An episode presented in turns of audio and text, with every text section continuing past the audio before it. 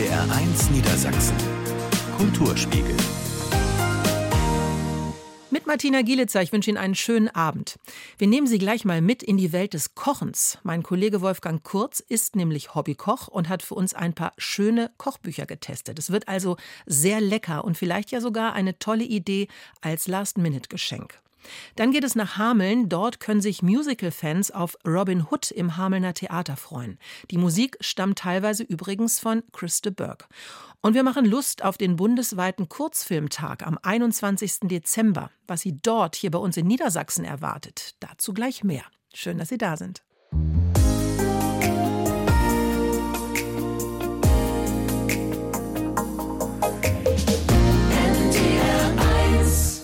Der Kulturspiegel hier bei NDR1 Niedersachsen am Dienstag. Ich freue mich sehr, dass Sie mit dabei sind. Das ist nur noch eine knappe Woche bis Weihnachten und vielleicht haben Sie ja auch noch kein Geschenk gefunden und deshalb haben wir uns gedacht, wir haben mal ein paar Tipps für Sie und ich freue mich sehr, dass mein Kollege Wolfgang Kurz hier bei mir im Studio ist. Hallo Wolfgang. Hallo Martina. Du bist ein begnadeter Hobbykoch, ich darf das jetzt mal so sagen und du hast wieder Kochbücher getestet und du stellst uns jetzt mal ein paar deiner Favoriten vor.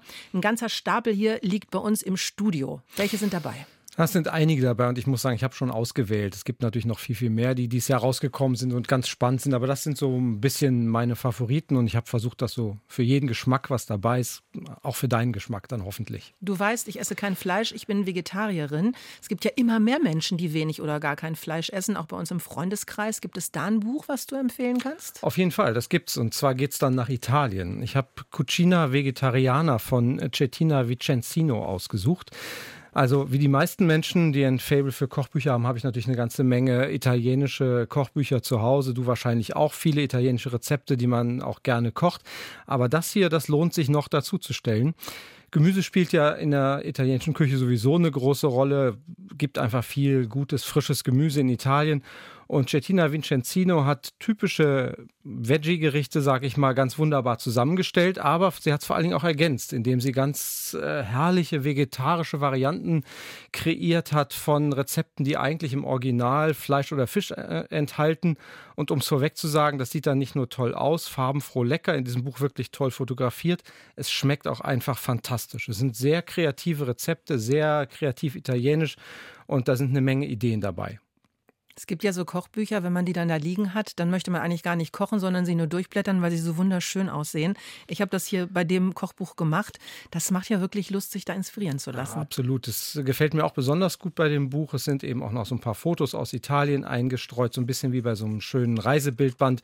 Tolle atmosphärische Bilder. Das Essen ist gekonnt inszeniert. Also allein die Optik von Cucina Vegetariana, die bekommt von mir schon mal 10 von 10 Punkten, kann man sagen. Oha. Also das Auge ist mit, ganz klar. Was ist jetzt aber mit mit den Rezepten. Wie gut sind die? Du hast sie bestimmt nachgekocht. Ja, was mir besonders gut gefällt, sind die vielen Variationen und neuen Kreationen. Also so ein paar Beispiele vielleicht mal bei den vorspeisenden Bohnenpüree. Das ist ja bekannt in der italienischen Küche als Rezeptbasis so gewissermaßen. Aber dazu gibt es dann frittierte Auberginenwürfel und gegrillte Fleischtomate. Oh, lecker. Oder, das fand ich schon fast ein bisschen witzig, ein herzhaftes Spaghetti-Eis. Spaghetti mit Mascarpone, tatsächlich mit Erdbeeren, roten Zwiebeln und Minze. Mhm. Das finde ich schon richtig ja, verrückt, so ein bisschen. Mhm. Und dann hätte ich noch Tomatenfrikadellen mit gelber Tomatensauce, aber eben Frikadellen ohne Fleisch. Und du kannst dir vorstellen, das ist dann auch ein Fest fürs Auge. Also das werde ich definitiv nachkochen. So, was würdest du denn an dem Buch noch hervorheben? Warum bist du von diesem Buch so begeistert? Ich habe ja schon die Fotos erwähnt, die finde ich wirklich toll. Die kreativen Rezepte habe ich gesagt. Und dann kommt für mich noch so ein i-Tüpfelchen gewissermaßen obendrauf. Und das ist, dass ich bei vielen Rezepten noch was über die Herkunft erfahre, Tradition und Geschichte der äh, Rezepte oder wie sie entstanden sind. Und dann gibt es noch so ein paar Abschnitte mit Basics über das Herstellen von Pasta, beispielsweise italienische Mehlsorten, über Reis und ähnliches. Und dann zu guter Letzt ist Cettina Vicenzino noch auf eine Reise durch Italien gegangen und nimmt uns dann als Leser mit. Sie besucht Menschen, denen gutes Essen besonders am Herzen liegt und erzählt von diesen Besuchen, gibt Tipps und das äh, lässt uns dann einfach spüren, wie sehr gutes Essen und gute Qualität von Lebensmitteln begeistern können. Ach, das hört sich richtig gut an. Dein Fazit Fazit. Wem würdest du das Buch empfehlen, außer jetzt mir? An mir selbst auch. Und, äh, ich finde es ziemlich gelungen. Ich würde sagen, es ist natürlich für Fans italienischer Küche ein Muss. Das schließt sozusagen eine Lücke in der Reihe der italienischen Kochbücher, äh, auch wenn du vielleicht noch gar nicht wusstest, dass die Lücke da ist. Und dann ist natürlich ein Buch für alle, die kreative, frische und einfach sehr leckere vegetarische und vegane Rezepte suchen. Und auch Fleischesser, bin ich sicher, werden in dem Buch nichts vermissen. Also das war Cucina Vegetariana von Cettina Vicenzino und erschienen ist das Buch im DK Verlag, kostet 29,95 Euro. So und jetzt lass uns mal gucken, Wolfgang, was ja noch so mitgebracht hast. So hier zum Beispiel die deutsche Küche von Christian Rach, den dürften ja viele aus dem Fernsehen kennen. Das ist ein ziemlicher Wälzer und klingt wie ein ja, Sammelband deutscher Traditionsrezepte. Stimmt das? Na, ich würde sagen ja und nein. Also Christian Rach ist tatsächlich, so kann man sagen, ganz tief eingetaucht sozusagen in die traditionellen klassischen deutschen Rezepte: Pellkartoffeln mit Quark und Leinöl, Erbsensuppe, Kartoffelklöße, Hamburger Pannfisch, Lapskaus, sogar Currywurst und Buletten mit Schmorgurken sind drin. Mehr als 160 Rezepte, wirklich eine beachtliche Auswahl. Aber viele dieser Rezepte hat Rach mit viel Fingerspitzengefühl modernisiert, ein bisschen abgewandelt oder ihnen so eine persönliche Note verliehen. Und das unterscheidet dann dieses Buch ziemlich deutlich von Omas Rezeptekladde. Also ich bin ja Vegetarierin, aber trotzdem sind dann ja Sachen auch für mich dabei. Dann esse ich halt nur Kartoffelklöße beispielsweise hm. oder Erbsensuppe ohne Einlage. Was fandest du besonders spannend in dem Buch? Also zum Beispiel fand ich witzig den Karottensalat. Der wird mit Contro verfeinert und dann kommt er vor dem Servieren zwei Stunden in den Tiefkühler. Das gibt dann sozusagen ein Möhreneis als kleines Erfrischungsgericht oder Schwarzwälder Schinken, den gibt es als Carpaccio mit Radicchio und Steinpilzen mhm. oder ein Tomatensalat, der bekommt durch Queller, den kennen wir ja von der Nordseeküste aus den Salzwiesen, dann eben eine ganz besondere Note. Aber viele Rezepte sind auch ganz traditionell und vertraut, ist also für jeden was dabei, man muss keine Angst haben, dass sich da lauter Experimente aneinander reihen.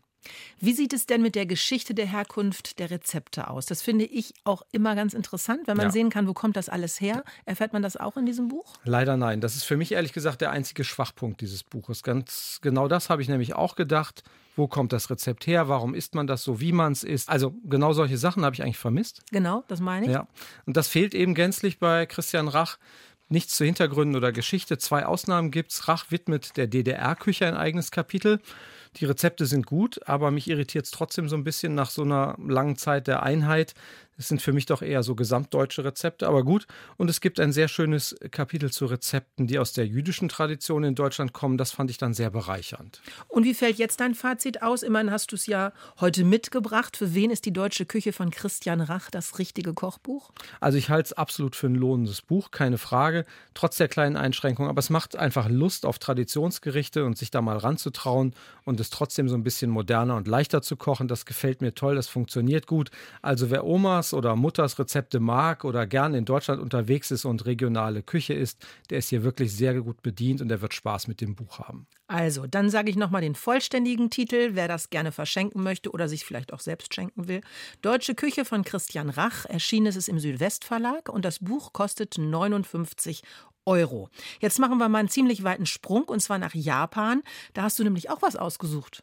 Ja, weil ich es so überraschend fand. Das ist wirklich das Buch, was mich, glaube ich, am meisten überrascht hat. Es ist geschrieben von einem ausgewiesenen Japan-Spezialisten, Tim Anderson. Und der Amerikaner hat lange in Japan gelebt und studiert. Und in diesem Buch geht es, ich nenne es mal, um japanische Kneipenküche. Also genau genommen sogar um noch mehr, nämlich um so eine Kneipen- oder Barkultur, die wir vermutlich gar nicht kennen. Eigentlich geht es darum, Japan so ein bisschen besser zu verstehen. Das Buch heißt Isekaya Japan zu Hause und es beschäftigt sich eben nicht mit Sushi, Miso-Suppe oder Tofu, was wir so kennen, sondern mit Soulfood-Rezepten aus den Kneipen Japans. Soulfood, das ist ja Essen für die Seele. Wie genau ist das gemeint? Also es geht darum, dass wir hier Rezepte kennenlernen, wie sie im japanischen Alltag eine wichtige Rolle spielen, wie sie in den Isekayas serviert werden, in Bars, die aus einfachen Sake-Shops sich entwickelt haben. Also Sake, dieses alkoholische Getränk aus Reis, das oft nicht ganz richtig als Reiswein bezeichnet wird, für Japaner aber extrem wichtige kulturelle Errungenschaft, sag ich mal mhm. fast ist. Und diese Isekayas, die trifft man, da trifft man sich nach der Arbeit oder nach dem Einkauf und läutet da so gewissermaßen den Abend ein. Zum Getränk, nicht nur Sake, gibt es dann auch kräftige, einfache Gerichte. Und manchmal werden diese Isekayas als japanische Tapas-Bars bezeichnet, auch wenn das nicht so ganz zutreffend ist. Aber es klingt wirklich spannend.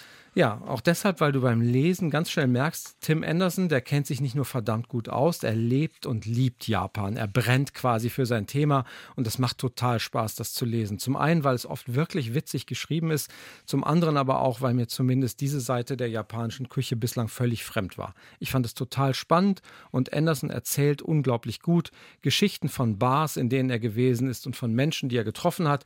Und das Buch ist dann eben viel, viel mehr als ein Kochbuch. Es ist eine Reise zu einer Seite der japanischen japanischen Kultur, die sehr vielen Leuten unbekannt sein dürfte. Japanische Küche, das bedeutet ja oft auch einen ziemlich großen Aufwand, eine ganz hohe Präzision. Das sieht ja alles so ganz besonders aus und die Zutaten sind häufig auch schwer zu bekommen. Wie ist es in diesem Fall? Ein bisschen anders, würde ich sagen. Die Rezepte sind oft, nicht immer, das gebe ich gern zu, recht übersichtlich.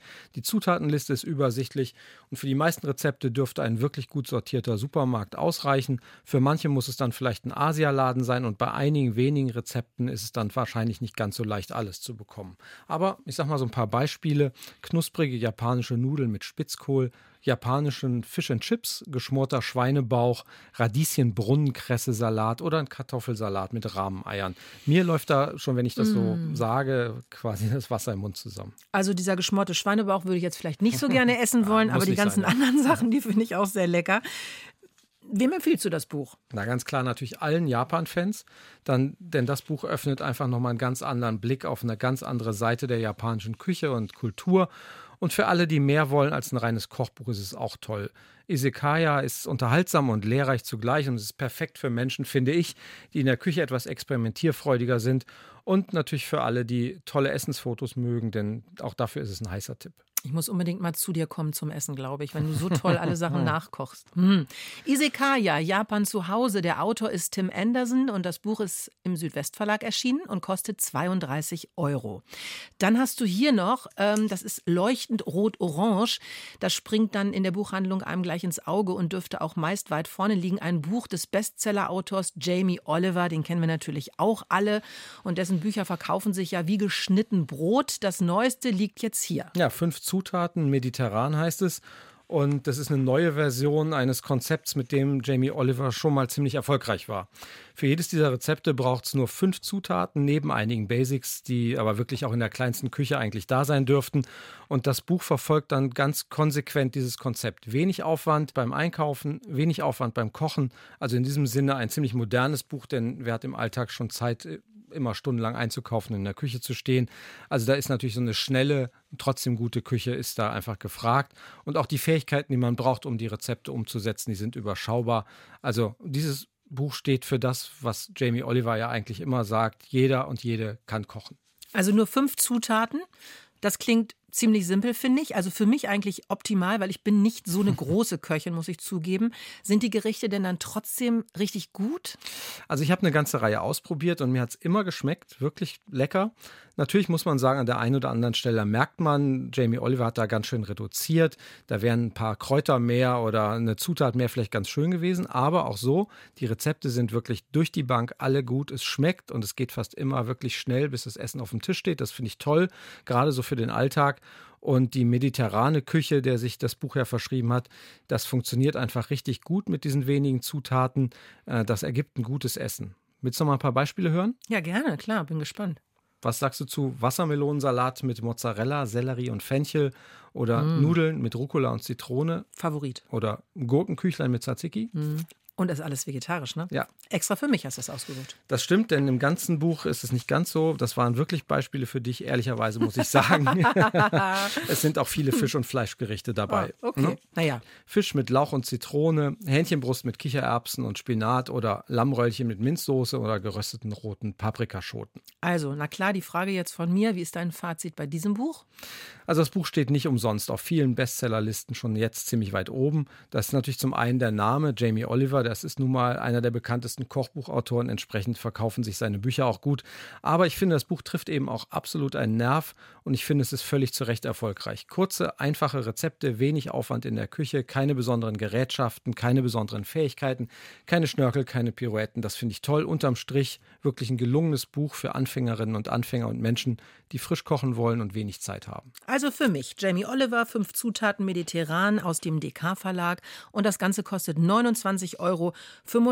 Wir bleiben jetzt einfach mal am Mittelmeer, würde ich sagen, Wolfgang. Du hast hier noch ein Buch, das heißt Sonne und Meer auf dem Teller, moderne griechische Küche von Lazaros Kapageoroglu. Das ist mediterran. Und wenn ich das jetzt so durchblättere, dann sieht das richtig schön nach Urlaub aus. Und draußen ist es jetzt grau, da sehnt man sich nach Urlaub. Ja, absolut. Ich habe auch richtig gerne drin geblättert, gerade jetzt. Das war mein erster Gedanke. Ich habe sofort an Urlaub gedacht. Irgendwo auf so einer griechischen Insel am Meer oder in den Gassen einer Altstadt. Die Sonne scheint, der Wind weht, den duftleckeren Essens herüber. Sowas, weißt ja, du? Ja, ja, schon klar. Also, du hörst jetzt besser auf. Das passt nämlich nicht zu den Temperaturen, die wir hier gerade draußen haben. Aber nimm uns mal mit, was gefällt dir an diesem Buch besonders? Zum einen die Optik. Mhm. Die finde ich wirklich toll. Das Buch ist total hell und luftig gestaltet. Die Fotos der Gerichte sind schlicht, aber total schön. Dazu wunderbare Bilder aus Griechenland, die das Fernweh fördern. Also das macht schon mal Lust drin zu blättern und du merkst, der Autor liebt seine Heimat und das kommt in dem Buch auch einfach gut rüber. Aber wir reden jetzt ja hier eigentlich über Kochbücher. Was ist mit den Rezepten?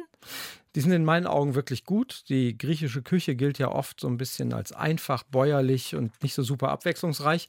Und das Buch hier zeigt, dass das wirklich Quatsch ist. Es sind oft wenige Zutaten, die für ein Gericht ausreichen, aber wenn die Qualität stimmt, dann stimmt eben auch das Ergebnis. Und viele dieser Rezepte hier sind leicht, viel frisches Gemüse, griechischer Joghurt, Fisch, Feta, also schon die griechischen Klassiker, aber modern zubereitet. Mir hat es unheimlich Spaß gemacht. Jetzt sag noch mal ein paar Beispiele vielleicht, damit wir so einen kleinen Eindruck bekommen. Also mir würden als erstes einfallen die verschiedenen Teigtaschen mit unterschiedlichen Füllungen, dann verschiedene Aufstriche und dann so Sachen wie Hackfleisch-Minzebällchen oder natürlich Moussaka oder gebratenes Huhn mit Honig, Senf und Thymian. Serviert mit Paprika ein super tolles Sommeressen. Ja, kann man auch im Winter essen, Wolfgang. Geht auch, Muss ja, man nicht geht. nur im Sommer essen. Ja. Also das ist für wen das richtige Buch? Ganz klar für alle Griechenland-Freunde, würde ich sagen. Für mich unter den griechischen Kochbüchern sicher eins, das ganz oben mitspielt. Außerdem ist das Buch ganz toll für Menschen, die einfach zu kochende Gerichte mögen. Die werden garantiert fündig. Und wer vielleicht einen Urlaub nach Griechenland plant, der kann sich mit Sonne und Meer auf dem Teller schon mal wunderbar einstimmen. Das war unsere letzte Empfehlung für heute. Lazaros Kapageoroglu, Sonne und Meer auf dem Teller. Erschienen ist das Buch im AT-Verlag, kostet 34 Euro, Wolfgang. Es war super schön, dass du hier gewesen bist. Ich habe jetzt total Hunger. Vielen Dank essen, ne? dafür. Wollte ich gerade sagen, jetzt gehen wir essen. Was gibt es bei dir zu Weihnachten? Irgendwas aus diesen Kochbüchern? Ehrlich gesagt weiß ich es noch nicht. Ich Oh. habe noch verschiedene Sachen auf der Liste. Na gut, okay. Aber du hast ja genug Vielleicht- Kochbücher. Du, du findest mit Sicherheit was Das glaub ich Leckeres. Ich danke dir, dass du da gewesen bist, Wolfgang Kurz.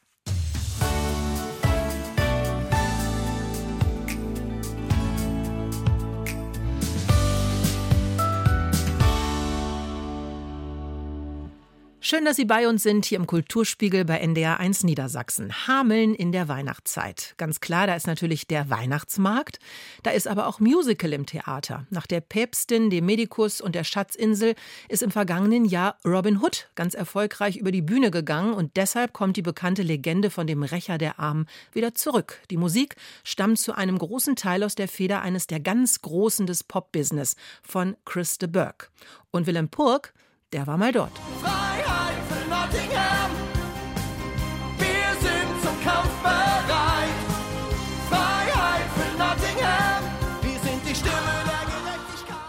Robin von Loxley lehnt sich auf gegen die da oben, als die Adligen noch mehr Geld für Kreuzzüge aus dem Volk herauspressen wollen. Seit zehn Tagen läuft Robin Hood im Hamelner Theater. Standing Ovations gab es bei der Premiere nicht nur für die Künstler auf der Bühne, sondern auch für Chris de Burgh im Parkett, der die Musik zu dem Musical geschrieben hat. Das Publikum war beeindruckt. Die Stimmung, die Musik, die Tänzer, die Stimmen, die Kostüme, die Bewegung, das Temperament, die Freude am Spielen, alles. Ich kann nichts Schlechtes finden. Ganz tolle Stimmen, muss man sagen. Und vor allen Dingen die Bewegung dazu, die die machen, das ist Wahnsinn. Das ist echt Wahnsinn. Das zu können auf einer Bühne und das alles dazu bringen, echt toll. In Hameln sei das Musical im vergangenen Winter häufig ausverkauft gewesen, sagt Harald Wanger, der Chef der Hamelner Tourismusgesellschaft.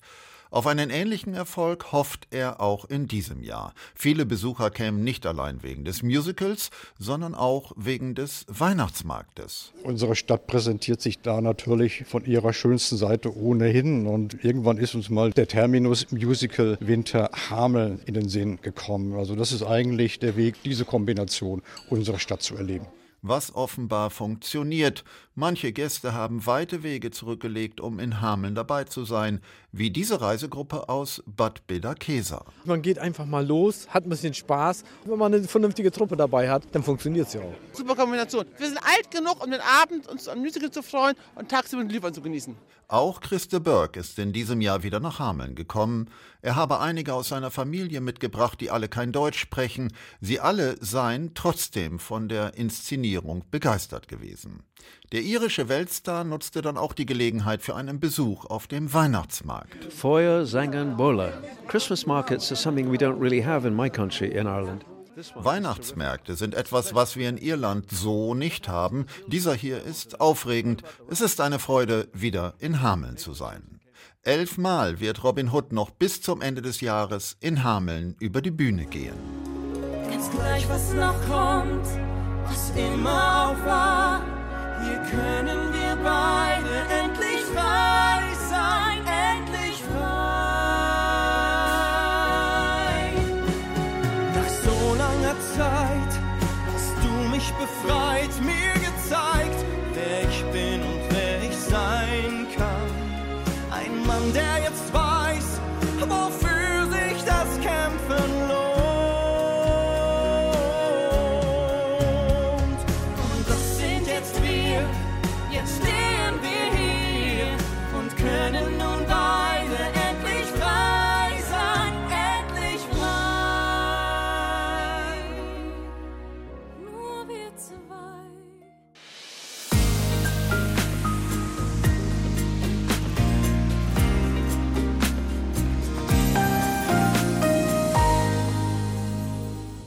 Einen schönen Dienstagabend wünschen wir Ihnen. Hier ist der Kulturspiegel bei NDR1 Niedersachsen. Am kürzesten Tag des Jahres, dem 21. Dezember, da ist es wieder soweit. Der bundesweite Kurzfilmtag steht an. Und da werden Filme gezeigt, die sonst im Kino oft viel zu kurz kommen. Seit 2012 wird der Kurzfilmtag im Rahmen der bundesweiten Aktion gefeiert. Und bereits an den Tagen zuvor, da werden die Leinwände aufgebaut und die verschiedenen Filme gezeigt. Und das muss nicht immer im Kino sein, sondern kann an den unterschiedlichsten Orten stattfinden. Jasmin Janosch weiß mehr. Unter freiem Himmel, im Museum oder in der Schule, mit einer Leinwand und einem Projektor können Filme überall gezeigt werden. Auch im Kulturtreff Heinholz ist ein kleiner Kinosaal aufgebaut. Lebkuchen und Tannenbaum sorgen für eine weihnachtliche und gemütliche Atmosphäre. Filme zeigen hat schon eine gewisse Tradition, erzählt Mabel Ulonska, Mitarbeiterin im Kulturtreff. Egal ob für Kinder oder Erwachsene, für jeden ist was dabei und so sollte es auch beim Kurzfilmtag sein. Ja, wir haben uns im Team dafür entschieden, ein niedrigschwelliges Angebot zu machen. Das heißt, die Filme, die wir heute zeigen, sind äh, für BesucherInnen ab vier Jahren. Also jeder kann kommen und weil wir hier auch so ein bunter Stadtteil sind und viele Menschen hier im Stadtteil auch noch nicht so gut Deutsch sprechen können, dachten wir, es ist eine schöne Gelegenheit, ein Angebot zu machen, wo auch wirklich jeder die Geschichte versteht. Beim Kurzfilmtag kann jeder Interessierte teilnehmen und eine eigene Veranstaltung organisieren. Dafür werden fertig zusammengestellte Filmprogramme vom Veranstalter angeboten. Es können aber auch eigene Filme gezeigt werden. Rund 500 Veranstalter in ganz Deutschland nehmen teil. Auch in Niedersachsen gibt es mehr als 40 Filmpräsentationen. Ulonska hat sich für ein ganz buntes Programm an Kurzfilmen entschieden. Die Welt der Traumtiere, das sind animierte Filme. Und ich muss gestehen, ich habe bis jetzt nur die Trailer geguckt. Also es sieht sehr abwechslungsreich und es sieht sehr handgemacht und liebevoll aus, wie kleine Geschichten erzählt werden. Der Kulturtreff hat schon einmal am Kurzfilmtag teilgenommen. Da hat sich das Programm an Erwachsene gerichtet.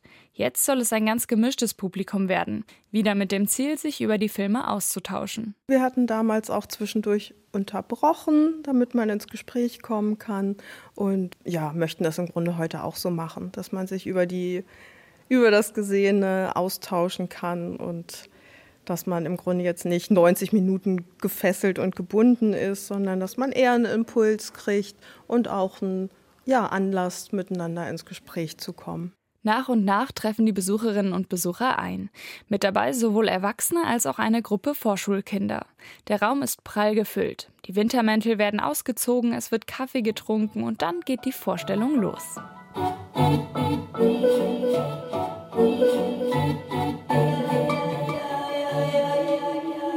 Das Motto lautet dieses Jahr in der Schwebe. Laut den Veranstaltern des bundesweiten Kurzfilmtages soll es unter anderem dazu einladen, zu reflektieren und Gleichgewicht zu erforschen. Auch die Filme im Kulturtreff passen dazu. Alle Filme waren nur mit Musik und doch hatten sie eine klare Botschaft. Mir hat es total gut gefallen. Ich, ich, persönlich fand den zweiten Film am schönsten, diesen Urban, äh, wo dieses Stadtthema aufgegriffen wurde mit den Knetmännchen. Drei bis elf Minuten dauerten die Filme. Sie haben auch das Publikum begeistert und zum Nachdenken angeregt. Ich fand es sehr, sehr interessant, dass man so aus Wahnsinn, was man da alles technisch machen kann. Also den Kindern auch nahebringt, dass man äh, mit seiner Umwelt gut umgeht. War sehr kindgerecht auch, fand ich und gab viel Anlass, auch ähm, über die Dinge nachzudenken. Ich fand den Film ganz cool. Den Film mit der Blume. Gut, also mir, ich fand äh, das mit der Blume cool. Mabel Ulonska ist erleichtert, alles hat funktioniert. War für mich ganz schön und das war ja im Grunde auch unserer, unser Gedanke, dass wir ein generationsübergreifendes Angebot machen und die Stimmen und Rückmeldungen zu den Filmen, ja, man hört doch ein bisschen die Generationen durch oder die Sichtweise auf, auf die Welt und ich glaube, dass das immer was Befruchtendes hat wenn ähm, die Jungen den Alten zuhören oder die Alten den Jungen.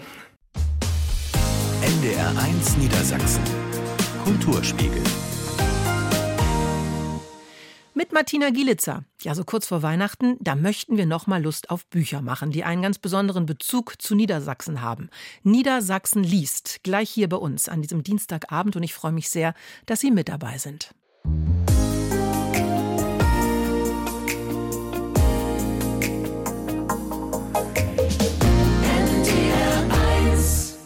NDR 1 Niedersachsen, der Kulturspiegel am Dienstag Niedersachsen liest. Margarete von Schwarzkopf ist ja zu kurz vor Weihnachten noch mal reingeschneit sozusagen hier bei uns ins Studio. Freue mich, dass du hier bist.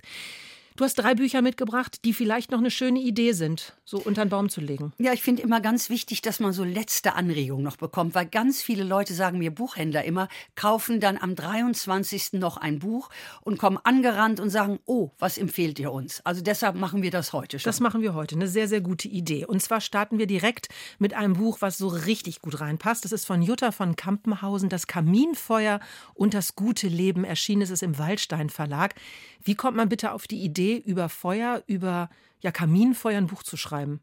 Ich finde die Idee grandios. Es passt zur Jahreszeit. Viele Leute sitzen ja am Kaminfeuer und es war ja ganz oft jetzt die Diskussion, soll man sich so einen Kachelofen ins Haus stellen oder kann man überhaupt ein Kaminfeuer noch nehmen, weil Holz natürlich, wir wissen die Umwelt und so weiter. Aber allein die Idee, dass das Kaminfeuer oder das Feuer im Leben der Menschen und in der Kultur der Menschen eine ganz große Rolle immer gespielt hat, finde ich toll. Und wie gesagt, ich finde es so auch ein wunderbares Winterbuch.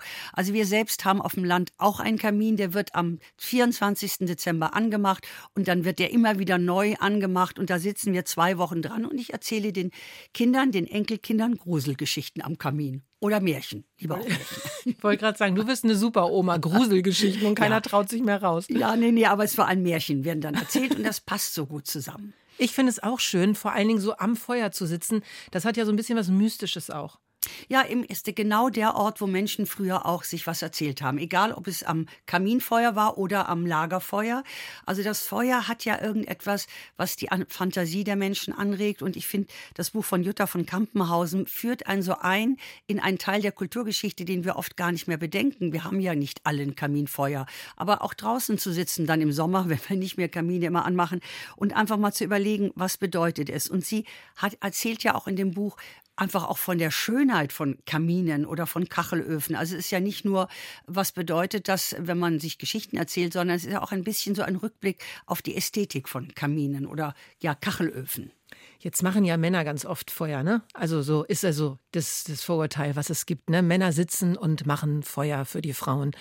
Wie kann man sich dieses Buch vorstellen? Würdest du es nur Männern empfehlen oder ist es Für alle ein Buch. Ich glaube, es ist für alle ein Buch. Und vor allem hat es natürlich auch kritische Elemente drin. Natürlich gibt es Probleme mit Ruß und mit diesem Feinstaub. All das wird ja erwähnt. Aber ich glaube, dass man dem Kaminfeuer eine Chance geben sollte. Man muss es ja nicht Tag und Nacht brennen lassen. Wir machen es ja auch nur zu Weihnachten. Aber ich finde einfach, es ist ein Buch für die ganze Familie, also auch für jüngere Menschen, weil es natürlich auch ein bisschen informativ ist. Was bedeutet die Mystik des Feuers? Und vor allem, wenn das Feuer gebändigt ist, also in einem Kamin ist und nicht wild irgendwo lodert. Du kennst Jutta von Kampenhausen selber nicht, aber du kennst ihren Vater.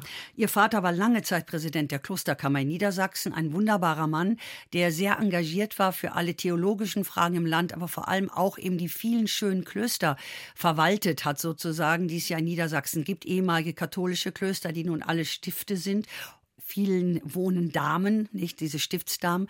Und das hat er viele Jahre gemacht und es gibt ihn Gott sei Dank noch und ich glaube, er ist immer noch sehr aktiv. Und vielleicht sitzt er jetzt auch gerade vorm Kamin. Jutta von Kampenhausen, Das Kaminfeuer und das gute Leben im Waldstein Verlag ist das Buch erschienen.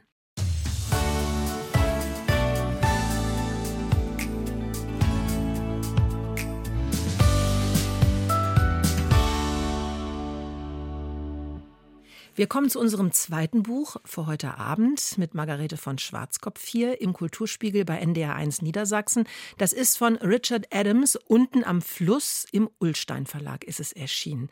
Was ist unten am Fluss für ein Buch? Es ist eigentlich ein altes Buch. Es ist 50 Jahre alt und ich habe das als Jugendliche begeistert gelesen.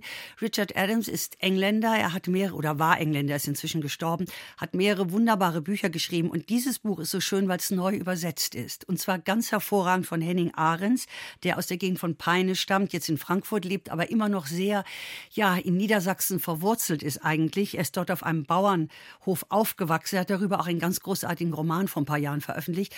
Und er hat diese wunderschöne Geschichte neu übersetzt und ein bisschen zeitgemäßer übersetzt. Also es geht eigentlich um zwei Kaninchen, Hazel und Fiver. Die beiden leben unten am Fluss mit ihrer großen Kaninchenfamilie und dann kommt der Mensch und zerstört alles, die Umwelt. Das Buch, man muss es bedenken, ist in den 60er, 70er Jahren erschienen. Da war das Thema noch gar nicht so präsent, aber Richard Adams hat eben geschildert, wie diese Kaninchen auf einmal vor die Frage gestellt werden, können wir überleben oder müssen wir auswandern? Und dann wandern sie aus, dann müssen sie sich eine neue Heimat suchen. Und das ist ein unglaublich schönes, anrührendes Buch, eine große Parabel oder eine Fabel, es ist natürlich auch die Geschichte von Menschen. Also letztlich Kaninchen gleich Menschen in dem Fall. Also toll. Das passt ja total in unsere Zeit. Also im Grunde, egal wie alt es ist, es ist super aktuell. Darum ist es auch nochmal neu übersetzt worden. Also der Ulstein Verlag hat eben Henning Ahrens dran gesetzt, der einer unserer besten Übersetzer ist aus dem Englischen. Und vor allem ist dazu auch parallel erschienen ein Graphic Novel. Ich bin kein Fan von Graphic Novels, will ich sagen, aber das ist eine wunderschöne Ausgabe dieser Geschichte. Sehr liebevoll gezeichnet, macht viel Vergnügen. Und es gab auch einen Film, unten am Fluss Watership Down heißt das Buch im Original. Und ich weiß noch, dass ich bitterlich geweint habe in dem Film. Warum? Weil ganz am Schluss Hazel, das Hauptkaninchen, ist uralt, hat natürlich wie alle Kanickel viele Nachfahren. Und dann ist er alt und schwach und auf einmal kommt das weiße Kaninchen und sagt, Hazel, deine Zeit ist gekommen. Und dann sieht man im Film, und wie gesagt, ich habe geheult wie ein Schlosshund, wie Hazel auf einmal wieder hinterher springt. Er ist jung, er geht in das ewige Kaninchenreich, also den Himmel, folgt dem weißen Kaninchen und kann wieder laufen und springen und ist wieder jung. Und das ist eine Szene, die sitzt mir heute noch in den Knochen. Ich habe den Film, glaube ich, vor 40, 50 Jahren gesehen. Und alleine dieser Geist dieses äh, Films oder auch des Buches ist so wunderschön. Einfach die Geschichte von zwei Kaninchen, Vettern, die auf einmal dann ein neues Leben beginnen und deren ganzes Schicksal geschildert wird. Ein wunderschönes Buch. So auch für Jugendliche. Schluchzen muss ja. ich jetzt natürlich auch. Aber das ist eine schöne Idee, das zu verschenken. Also Richard Adams unten am Fluss im Ulstein Verlag ist es erschienen.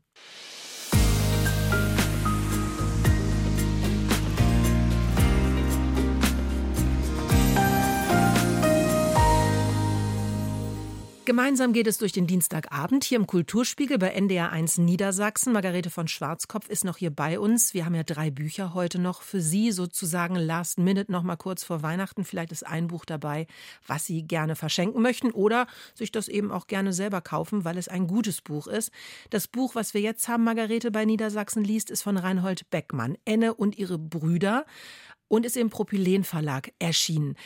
Wieso hast du dieses Buch ausgewählt, Margarete? Ja, jeder kennt ja Reinhold Beckmann. Ist ja einer unserer berühmtesten Fernsehleute, viele Jahre gewesen und äh, hat viele, viele Sendungen gemacht. Und ich wusste nicht, dass er aus Twistringen stammt, also in der Nähe von Bremen. Und seine Mutter stammt aus der Nähe von Melle, sehr katholische Familie, dort aufgewachsen. Und ihre Geschichte, diese Tragik einer jungen Frau, die all ihre Brüder an den Krieg verliert, das erzählt Reinhold Beckmann ganz wunderschön. Es ist eine Geschichte, die sehr erschüttert und natürlich viele Leute daran ja, sich erinnern lässt, dass vielleicht in ihren Familien Ähnliches passiert ist. Und Beckmann hat lange gewartet, bis er diese Geschichte aufgeschrieben hat. Er wollte eigentlich erst, dass seine Mutter nicht mehr lebt, denn es wäre zu schmerzlich gewesen. Sie hatte mehrere Brüder und alle sind sie in den Krieg gezogen. Keiner ist zurückgekehrt. Ein einziger ist begraben in der Nähe von Melle und da heißt es so schön, einer der Brüder ist nach Hause gekommen. Also es ist eine wunderbare Geschichte von einer Frau, die sehr tapfer auch immer gewesen ist. Ihre Familie ist dezimiert worden durch diesen grauenhaften Zweiten Weltkrieg. Eine Familie, die tiefgläubig war, also im Katholizismus verankert. Und vor allem die Mutter von Reinhold Beckmann hat nie ihren Lebensmut verloren. Sie hat immer an etwas Höheres geglaubt, was ja auch Kraft gibt. Und das Ganze ist sehr, sehr ansprechend geschrieben, auch nicht pathetisch oder sentimental, sondern es ist ein Schicksal, wie ich glaube, dass viele Deutsche nachempfinden können, nicht auch bei ihren vielleicht Großeltern inzwischen. Beckmann ist ja auch nicht mehr ganz jung, also seine Mutter ist in den 20er Jahren geboren und hat ihn dann bekommen. Er ist 1956 in Twistringen geboren, aber wie gesagt, ihre Kindheit und Jugend war natürlich überschattet von diesem Krieg und dem Verlust ihrer geliebten Brüder.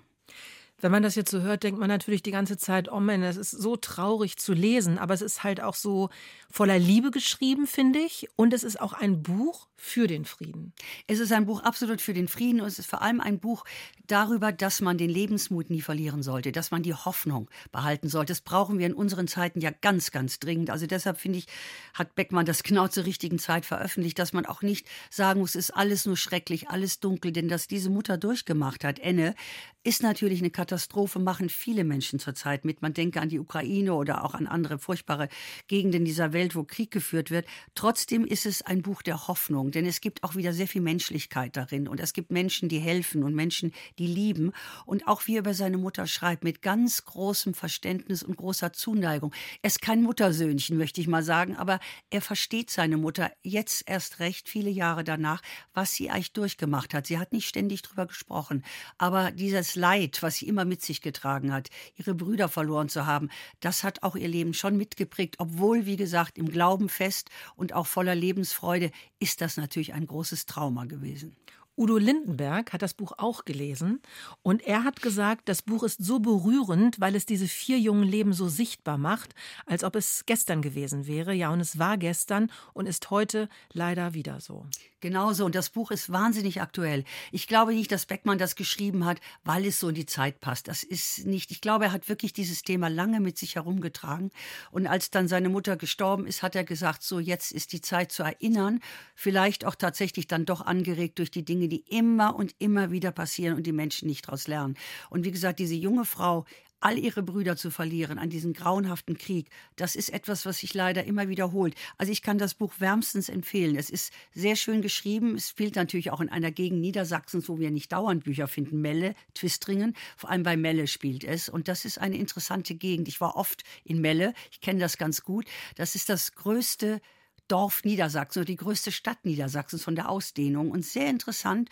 Und natürlich ist man sehr stolz auf Reinhold Beckmann dort, weil eben seine Mutter aus der Gegend gekommen ist. Ein schönes Buch, vielleicht haben Sie Lust, es zu lesen oder zu verschenken. Reinhold Beckmann, Enne und ihre Brüder im Propylen Verlag. Ist es erschienen, Margarete? Das war schon wieder für heute. Und jetzt ähm, geht es wahrscheinlich mit ganz, ganz schnellen Schritten nach Hause. Was hast du noch vor? Ich muss noch die letzten Sorten backen. Zimtsterne steht mm. immer am Ende meiner langen Liste, weil die müssen ja frisch sein. Lecker. Und die backe ich jetzt noch und Geschenke werden eingepackt. Ja, und dann wird gefeiert hoffentlich am 24. mit einem Teil der Familie. Ich wünsche dir wundervolle Weihnachten. Schön, dass du hier gewesen bist. Komm gut ins neue Jahr natürlich und das wünschen wir auch allen Hörerinnen und Hörern. Ja, das ist der letzte Kulturspiegel in diesem Jahr. Dann geht es im nächsten Jahr weiter. Also rutschen Sie auch gut ins neue Jahr. Bleiben Sie gesund. Am Mikrofon war Martina Gielitzer und zu Gast in unserem weihnachtlichen Studio war heute Margarete von Schwarzkopf. Schön, dass du da warst. Danke und allen ein wunderschönes Weihnachtsfest.